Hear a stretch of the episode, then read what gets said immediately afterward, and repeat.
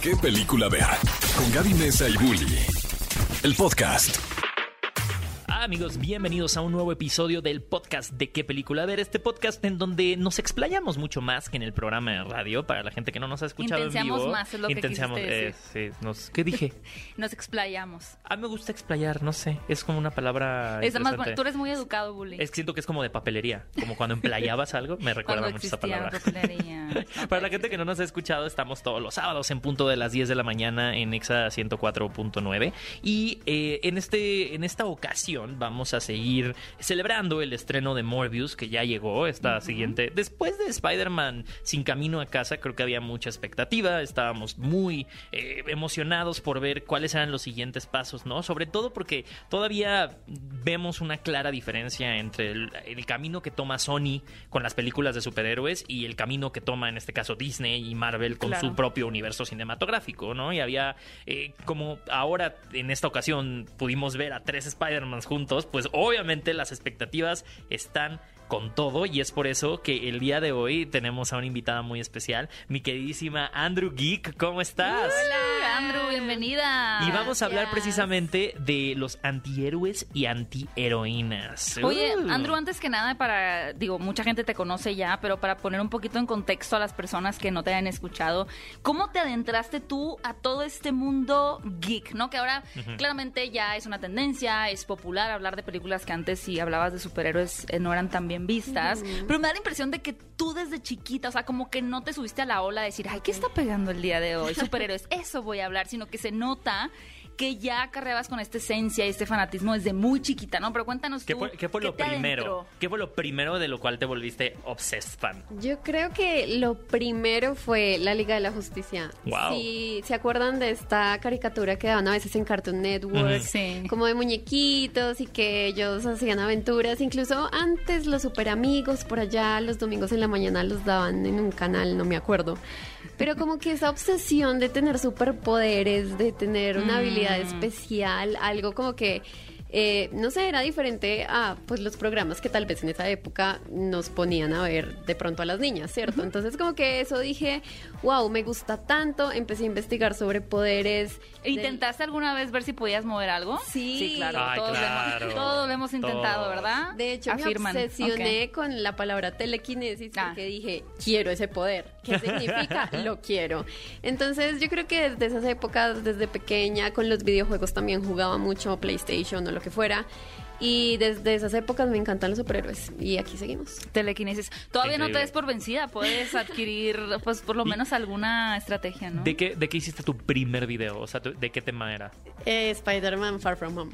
O sea, no hace tanto. Has hace crecido tanto. mucho Sí, en los últimos poco. años. ¿no? Felicidades. Gracias, Sí, gracias. muchas felicidades. Y bueno, para quienes no, no conozcan a Andrew, pues pueden también encontrarla en su canal de YouTube, que más adelante nos va a compartir. Pero justo creo que algo que a mí me gustó o destaco de la película de Morbius es esta claridad entre el antagonista, que es interpretado por Matt Smith, de Lucius, y un antihéroe, ¿no? Porque a veces es difícil entender qué es un antihéroe, ¿no? De pronto tú dices, es que es un personaje que tiene la posibilidad de convertirse como en un defensor porque tiene herramientas que son los superpoderes, superfuerza, etcétera, pero realmente pues se navega entre aguas medio turbias a veces, ¿no? Tenemos el caso de Venom, en este caso Morbius, pero es muy claro ver en la película quién es el villano y quién es el antihéroe, que en este caso pues es, es este chupasangre, pero en, el mundo de los superhéroes pues tenemos un montón y del cine también de antihéroes, ¿no? Por ejemplo, Joker. Joker yo creo que es uno de los antihéroes eh, favoritos de, de la gente.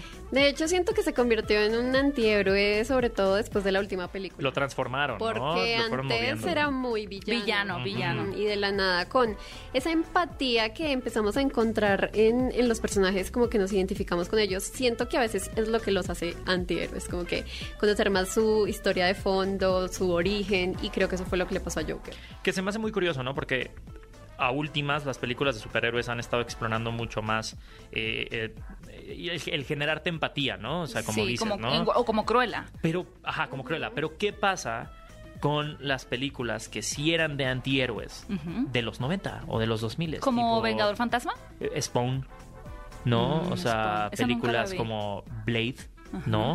O sea, ¿qué pasaba en ese momento? Teníamos el mismo tipo de historias. ¿Cómo se trataban los antihéroes antes a cómo los tratamos hoy? ¿no? Creo que hay como un proceso más de redención. Eh, o no sé, me- Como que antes estaban ya asumidos, Sí. ¿no? Como soy, no soy bueno. Quizá es que Hellboy, que es un antihéroe, es un héroe. Ajá, ahí no está. sé. Es una delgada línea. Es, una, es que está en una delgada línea, es un personaje muy complejo, ¿no? Y se veía como. Pero yo no te lo que es- presentaban es, como. un héroe malhumorado. Pero no diría que es un antihéroe. Yo diría que es un héroe malhumorado. Bueno, sí, ¿eh?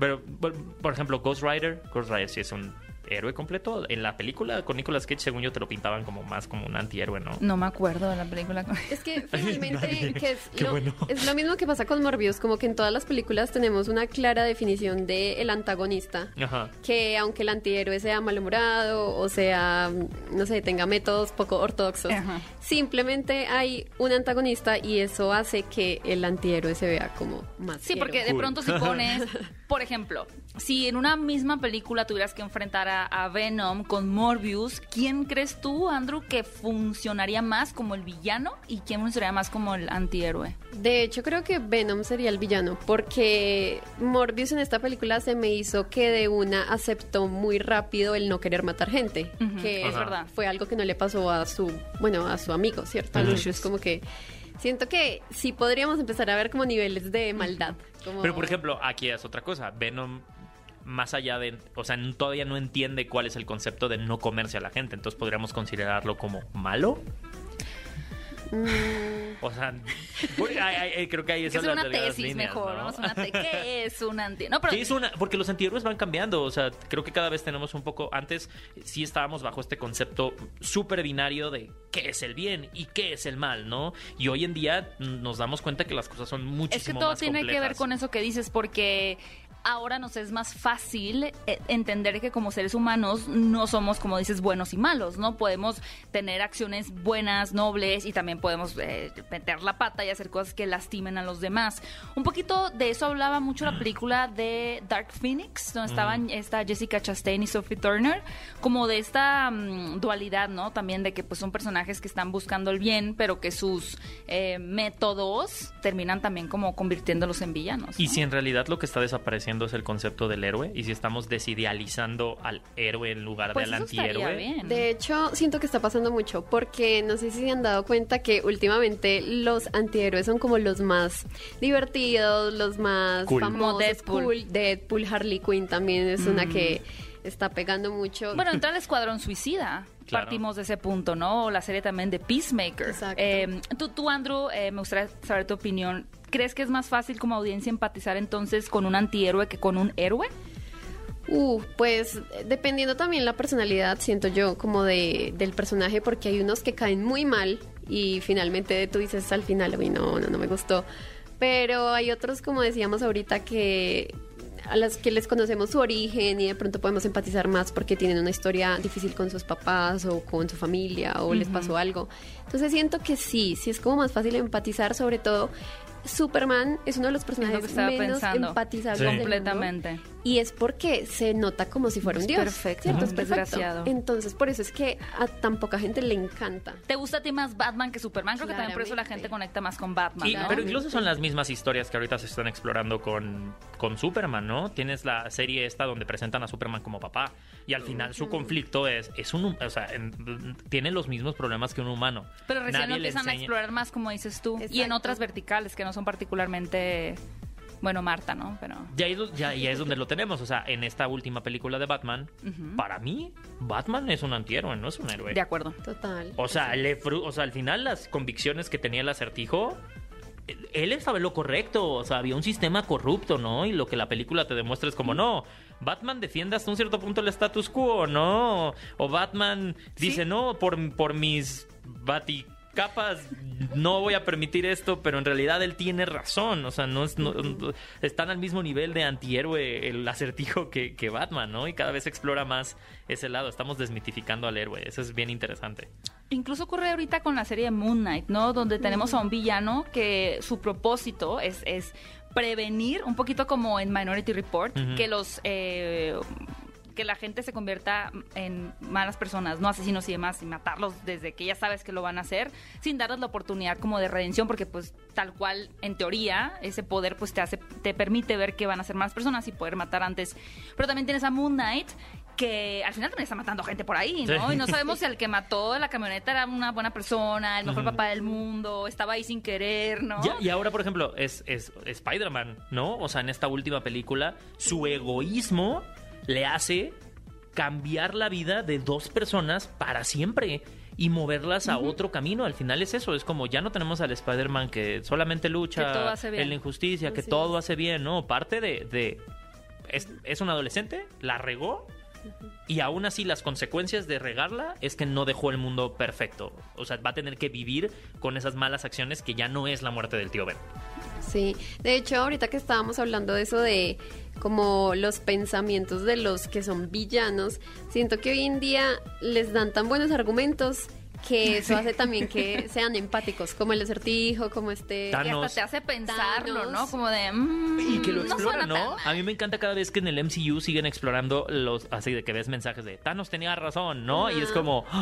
Wow, que, que sigan con ese concepto de que hay personas en el mundo que se quedaron con la filosofía de esta persona y dijeron, Sí, y digo, una idea es lo depende que de nunca la brújula moral de cada Sí. quien decir, no, pero eso sí está mal, ¿no? Como lo de Moon Knight, ¿no? Al principio y después, él dice, Hitler no existiría si Exacto. hubiéramos podido intervenir y dices, uy, a la torre, pues si la piensas, ya después dices, ok, no, esto sí está mal y tomas el lado de Moon Knight, ¿no? Creo que un personaje súper interesante también así que, que a ti te gusta mucho, Andrew, es Scarlet Witch, ¿no? Uh, es un gran encanta. ejemplo de ese bruja escarlata. De hecho, esa frase final del tráiler, el último que salió, tú eh, rompes las reglas y te conviertes en héroe, pero yo las rompo y me convierto en villana, no es justo. Y tú sientes como... ah, ¿Has salido a defenderla verdad. tú? Porque luego salieron muchos detractores de que no, no, no, no. ¿Qué onda con los detractores de, de- ella- de Scarlet Witch? Es como de, no hay manera, o sea, a esa mujer se le defiende porque se le defiende. Bloquear, eliminar, ¿eh? Bloquear, reportar, Ajá. eliminar al usuario. sí, sí, sí. No, pero tú la has defendido, Andrew, como bajo esos argumentos de en contra. Sí, sí la he llegado a defender porque, bueno, al principio lo hice como de pura fan, Claro, como sí, de, sí, ah, sí. ¿por qué le dicen eso?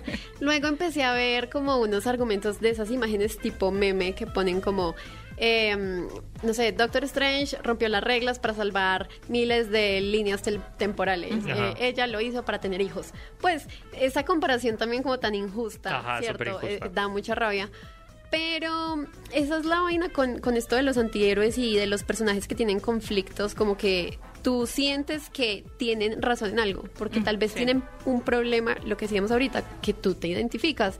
Y Scarlet Witch, el, el no sé, el haber perdido a su hermano, eh, La pérdida, la, la pérdida, pérdida. el duelo de ya no tener el amor de su vida, pero saber que tiene el poder para crear una realidad, pero que hizo sufrir a los demás y que luego la vayan a pues a poner de villana, claramente da mucha rabia.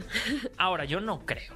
No, que, Yo no que creo que al final la vayamos. O sea, sí entiendo No, que, que, le se, van a. que se asuma nos- completamente como villana, no creo. No, y yo No creo que la película va a explorar eso. O sea, no creo que vaya a ser la villana de la película. Y es como lo que el marketing a lo mejor nos está haciendo creer para discutir. O sea, al- final, bueno, esa es un poco mi teoría de No hacia sé, dónde no va. lo había pensado. Yo tampoco creo que se vuelva villana del todo, pero sí creo que le, o sea, que le van a poner como ese papel encima durante mucha parte de la película y tal vez al final va a quedar como que es un personaje muy dañado, un personaje que tiene muchos problemas y como que se va a intentar redimir en algún momento o, o algo Hacer así. algo heroico. Estoy pensando qué personajes podrían ser sumamente heroicos, carismáticos y que todavía nos sigan gustando. Y creo que un ejemplo puede ser Mujer Maravilla.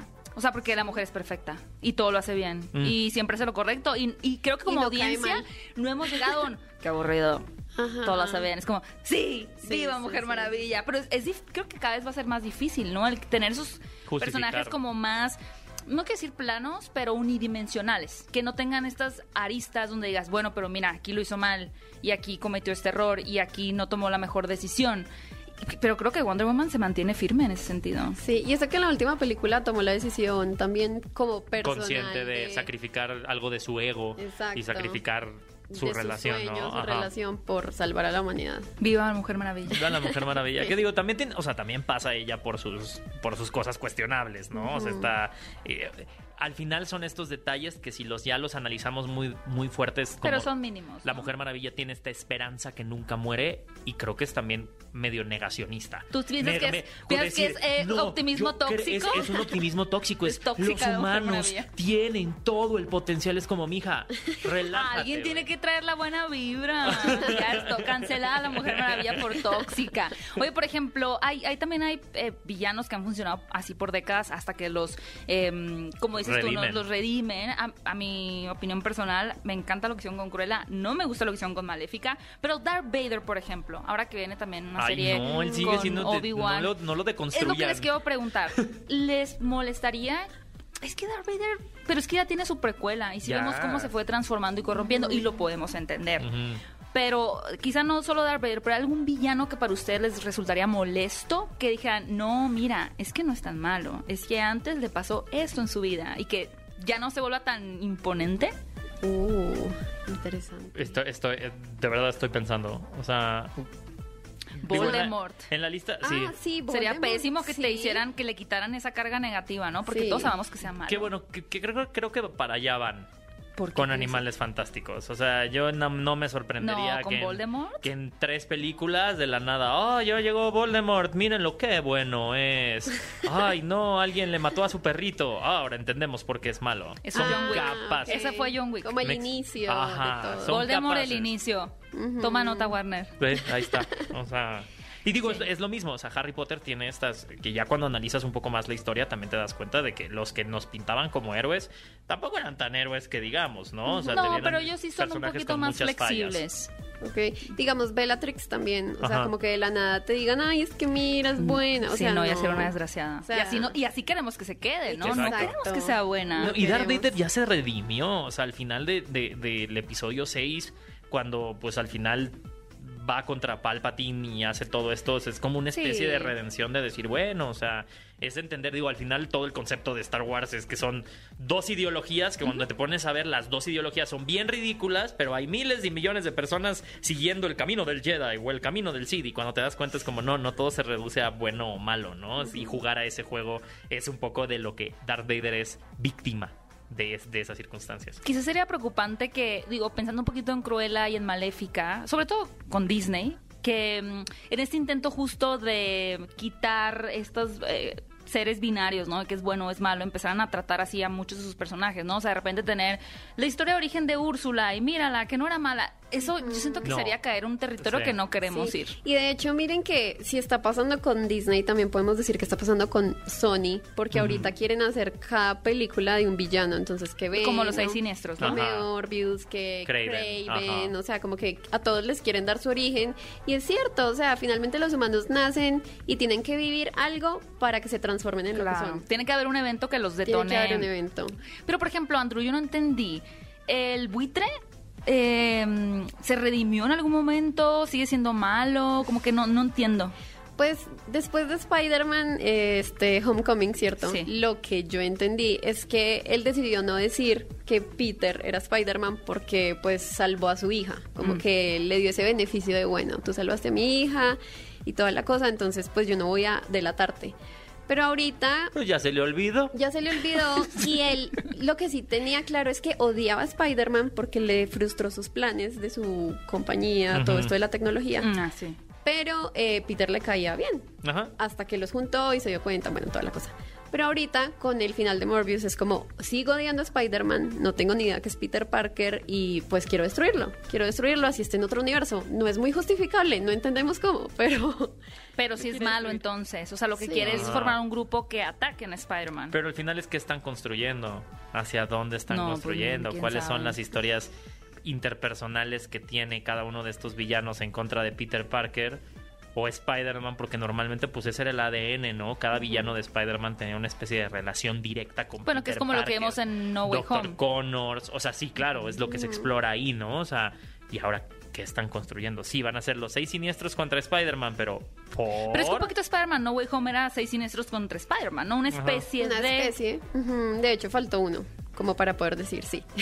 Sí, son seis. Pero Que lo hicieron adrede invisible, eso, ¿no? Porque el si no, todo el mundo va a decir son los seis siniestros. Ajá. Por eso dejan cinco como no son, no son. No son. No son amigos, no son. de hecho siempre pensé que iba a aparecer uno al final sorpresa, como que Misterio sigue vivo o cualquier cosa rara. Sí, ya cuando analizas esa película. Es lo que quería preguntarle sí, a Andrew. Sí, sí es medio anticlimática, ¿no? Porque tú estás de claro. Después de que Tom Holland, digo, de que Peter Parker sale hablando acento irlandés eh, en su Me transmisión. encanta cómo tú, tú eres fan de ese momento. Y es que yo no puedo- ¿Cómo o sea, le hace?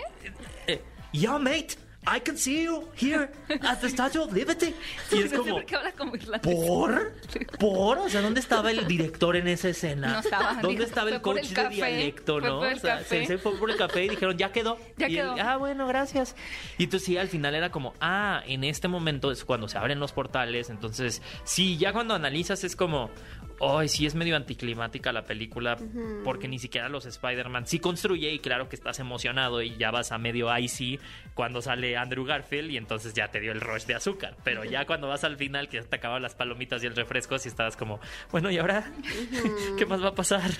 Sí, no, y además, ya, no mentiras, yo me acordé del sexto era Venom, pero ni siquiera participó. O sea, Ajá. Ah, podríamos seis, decir, entonces. podríamos decir que es. Venom, pero Es cierto, no participó. Que, no era lo- que, que hasta un cierto punto era lo que estaban construyendo muy bien en la saga de Andrew Garfield, que era como cada uno de estos villanos tiene una relación con Peter Parker eh, y ya medio ahí se construye que ahí vienen los seis siniestros. pero también en la de Sam Raimi, ¿no? Todos tenían una relación.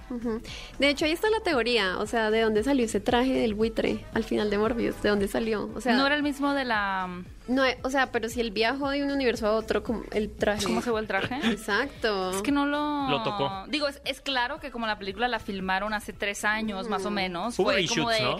Híjole, Sí. una, escena post-crédito. Sí. Porque si no, pues es una desconexión absoluta Total. del momento en el que está ahora Marvel. Qué, qué sorpresa, porque ah, hace poco igual hubo muchos reshoots de Doctor Strange. Entonces, ¿hacia dónde nos dirigen esos reshoots? Sí, no, y miedo porque, no sé si lo notaron, pero hay muchas escenas del tráiler que no salen. Ajá. Sí, Morbius, sobre todo con, con el buitre, ¿no? Con el buitre, la de eh, el Spider-Man que está como en una Sí, pared. no, yo toda la película estuve esperando cuándo va a salir. Ajá. El- y nunca salió. No Nunca salió. no. Pero dio para muchas teorías. Demasiadas, demasiadas. De hecho, por eso digo, ¿de dónde salió el traje? Tal vez porque en el universo de Tom, ve, perdón, de Andrew Garfield lo tenían ahí Ajá. a final de Spider-Man. Y no, y no, y no, no podríamos medio comparar y sentir que l- el camino que está haciendo DC ahora podría ser como un refresh a lo que ya nos está presentando Marvel y Sony con el universo cinematográfico. ¿A qué te refieres? Pues a las formas, al, al hecho de decir vamos a entregar cada película como un producto sólido. Mm, Digo, Batman, para mi parecer, le podamos decir lo que, que- lo Es que que sea, no creo pero que es los fans estén un producto a eso. sólido y concreto y es Batman. Ahí está.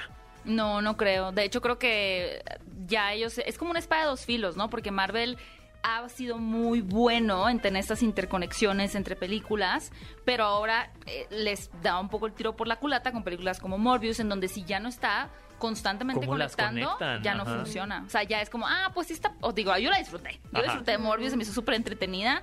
Em, pero no, no funciona en el sentido de este universo compartido. Era ¿no? como Le Ant-Man. queda mucho que, deja mucho que Cuando salió. Ant-Man sabías que era un producto único y aislado y ahí andaba y no había presión de unificarlo y cuando se unió, pues ya se No, unió y Ant-Man estuvo siempre bien estuvo padre. unido, ¿no? Pues la primera película. Sí, sí, Sí. ya estaba unida. Ya era, como- O sea, no sé si era fase 1 o fase 2. Fase 2, pero Sí. No igual. sé, yo, yo sentía que era como, ah, mira, esta película se mantiene por sí sola, o Es sea, más es allá eso. de las referencias. Pero ahorita ya estamos en un punto, ¿no crees, Andrew? En el que No se puede. ninguna película, o sea, ya no... Es como Shang-Chi un poco, ¿no? Shang-Chi es una película de origen, y está, pero sin las escenas postcrédito también se queda Exacto. fuera como de la jugada. Ajá. Eso era lo que les iba a decir. Siento que hay como un síndrome del fan Sí. eh, extremo en donde tú estás feliz de que salga una nueva película de Marvel y te la vas a ver y vas a estar en el cine y vas a estar feliz. Pero si no hay una mínima conexión, ya. O sea, es como, ay, no, y como que ya entonces. resulta en decepción, ¿no? Exacto, como que tú dices, no, pero ¿qué? ¿Y entonces qué va a seguir pasando? Y eso es algo malo porque pues Sí. siempre vamos a estar como a la expectativa y no vamos a disfrutar el producto por sí solo. No estás viendo esa película, estás viendo la que sigue, o sea, no estás viendo... Exacto. Ay, qué Ajá, triste. qué fuerte. Es triste. Estoy en depresión por lo que acabas de decir. Es como nuestra vida que siempre estamos pensando en el futuro. Pero, eh, y para irse dando un poquito, Andrew, yo la verdad, te, te voy a ser muy sincera, yo disfruté, o sea, me molestó la escena postcrédito. Porque fue como, sí, es verdad que queríamos saber cómo conectaba, pero se siente tan forzado Forzadísima. que lo sientes ya hasta insultante, ¿no? Como un, ok, Ah, es como lo- igual de decepcionante que cuando Venom regresa a su universo, que es como... algo así. No. Como la escena del bar, dices. No, de hecho es como, o sea, ¿por qué? O sea, ya entendí la película, ya es como tenían que mostrar el cielo abriéndose porque es lo último que nos acordamos de No Way Home. Eh, el cielo y el personaje llegando a otro lugar. O sea, sí, a mí tampoco me encantó. O sea, fue como tenía que estar porque tenía que estar, porque si no hubiera sido una película más de Sony y ya. Yo creo que, ah, digo, obviamente escenas post créditos, claro, cuando Thanos y el guantelete y todo ese rollo. Pero unas que mm, a mí me han parecido que no estaban mal, es igual a- a- acabando No Way Home. No, lo mejor es el tráiler de El Doctor trailer de Doctor Strange. Strange. Ah, y es no. como, no hace falta, o sea... Pero porque no es un gancho, es que este ya ni siquiera es un anzuelo, es un anzuelo hecho de papel. O sea, no es un anzuelo que digas, claro, esto es lo que sigue de verdad, es un tráiler. No es un, a ver, este si, si se la creen, pero todavía no sabemos qué vamos a hacer con el mor No me acuerdo en cuál eh, fue el avance de Avengers, en una de las primeras de fase Mm, 1, no, de fase sabe. 1 que pasaban los créditos y era como, ah, viene Avengers. Pero eso como, ya era "Oh". algo que existía. Ah, sí, creo que fue en la de Capitán América. Entonces es como el caballo ese, ¿no? El caballo que empieza dibujado espectacular y luego como y luego al final ya es así como rápido, hazte una cola. Así, se siente un poquito este, este momento. Pero van a repuntar con Doctor Strange. Sí, no, es cierto. Se Igual, ve grandiosa. Yo siento que sí hay que diferenciar entre el y universo Sony, Sony, y sí. el universo Marvel. Porque Totalmente. Marvel sí lo tiene como mapeado así. Pero dile a Amy Pascal más bien. Ah, Señora, señora, Amy. Es la que es la que creo que lo tiene que tener mucho más claro. sí, es cierto. Oye, Andrew, muchas gracias por habernos acompañado. ¿Cómo pueden seguirte los cinéfilos en tus redes sociales, tu canal de YouTube, todo para que te escuchen y te vean y te dejen Sí. muchos likes? Ay, muchísimas gracias por la invitación y pues bueno, me pueden seguir como Andrew en mi canal de YouTube con U y pues Andrew Geek en todas partes, Twitter, Instagram, Facebook, Twitch, TikTok, todas partes. Excelente, Andro. Muchísimas gracias por estar por acá. Gracias. Y los queremos invitar a que, obviamente, nos compartan sus opiniones del tema del día de hoy en las redes sociales de Cinepolis. Y a mí también me encuentran como arroba Héctor Trejo. Ya te, Gaby. A mí como arroba Gaby Mesa 8 y les recordamos que pueden escuchar cada miércoles un nuevo episodio de este podcast en las diferentes plataformas de podcast de Yeah. qué película ver y escucharnos todos los sábados 10 de la mañana por Exa FM para platicar de noticias, estrenos, entrevistas y mucho más. Ouch. Muchas gracias Andrew, Gracias, Andrew. Juli. Nos escuchamos en el Buena próximo plática. episodio de qué película ver. Bye. Bye. Ve a Cinépolis y utiliza el hashtag qué película ver. Escúchanos en vivo todos los sábados a las 10 de la mañana en Exa FM 104.9.